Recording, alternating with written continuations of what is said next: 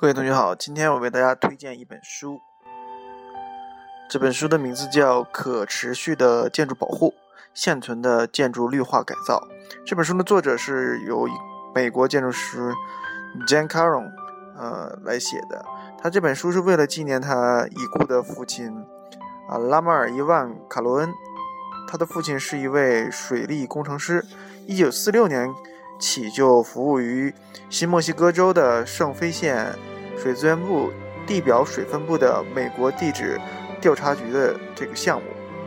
他在一九八零年退休的时候，已经是这个密西西比州水资源部的地区的主任。呃，他的朋友和他的妹妹芭芭拉卡卡罗恩看过这本书，一定会理解为什么他会写这本书。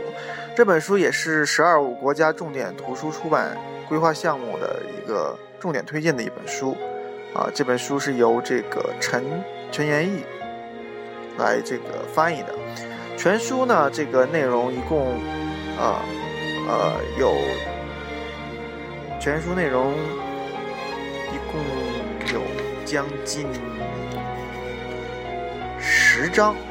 十章的内容里面有很多的这个特别好的案例分析，这就是呃我们需要看书看这种理论的书籍的时候，需要一些大量的这种实际案例。这种实例案例能帮助我们理解这个理论是如何实践的，啊，它的第一部分，呃，全书有一共十章，啊，第一章讲的是这个建筑建筑物与环境的管理，这种是一种探讨性的这个话题，里面的内容有很多，比如说气候变化与建筑之间建筑物之间的关系，还有从绿化的从历史的角度去看绿化，如何这个将绿化与现存的建筑进行这个很好的结合。啊，这些都是。然后它有很多这种实际的案例研究，比如说这个人民食品合作公司在这个俄勒冈州的波特兰市，还有这个波士顿三圣教堂，马萨诸塞州的这个波士顿这种啊特殊的这种案例。呃，第二章呢讲的是这个建筑物与与可持续性发展的这个目标，啊，这也是我们现在的这个建筑界热门的话题，所以这个里头。呃，非常不错。第三章讲的是这个，这个如何来用方法，用科学的方法。它指的是一种，这个在这边它指的这种方法是绿化方法，还有这种标准体系，还有各种准则来平衡这个目标。然后第二部分就是刚才说是第一部分，第四章讲的是水和场地之间的关系啊，怎么样能循环利用这些水和场地。这些都是这个，呃，非常热门的这些话题啊。虽然这本书可能一三年刚刚出版的，但我觉得内容可能并不是这个比较新哈。但是它这个内容还是比较不错的。第五章讲的是能源的话题，第六章讲的是这个室内环境、光线、空气和健康之间的关系，第七章讲的是材料、原材料和资源的问题。然后第八章讲的是那个怎样实践、经营、维护和更新。这个我们一直讨论的是建筑本身，我们没有考虑到后期的这个经营、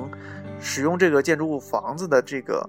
呃业主他是怎样进行经营和维护的。这个其实对我们的这个建筑伤害是很大的。这怎么样能实现这个可持续性发展？他们的这种经营和维护还有更新都是非常重要的一些这个问题。然后第九章讲的是住宅，是我们这个设计中最重要的。然后呢，最后一章讲的就是这个他最近的一些这个经验和教训，以及啊他遇到的一些挑战和困难，都在这个整个这本书里进行了这个讲解。啊，这本书整体来看啊，啊我感觉是一张非常好，是一本非常好的书，因为他写的这个呃。可持续性发展对建筑保护，这个还有这种改造，都是对我们现在的这个，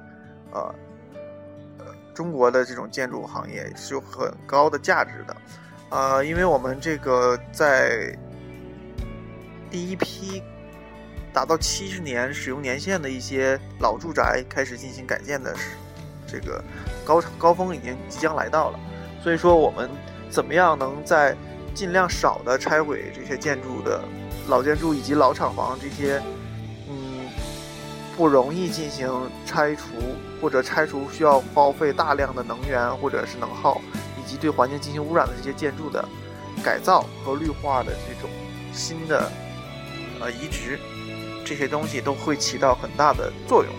所以我觉得这本书会给我们很好的一个提示。这本书是由电子工业出版社出版的，希望大家有空可以看一看。那么好，今天我们的好书介绍就介绍到这里。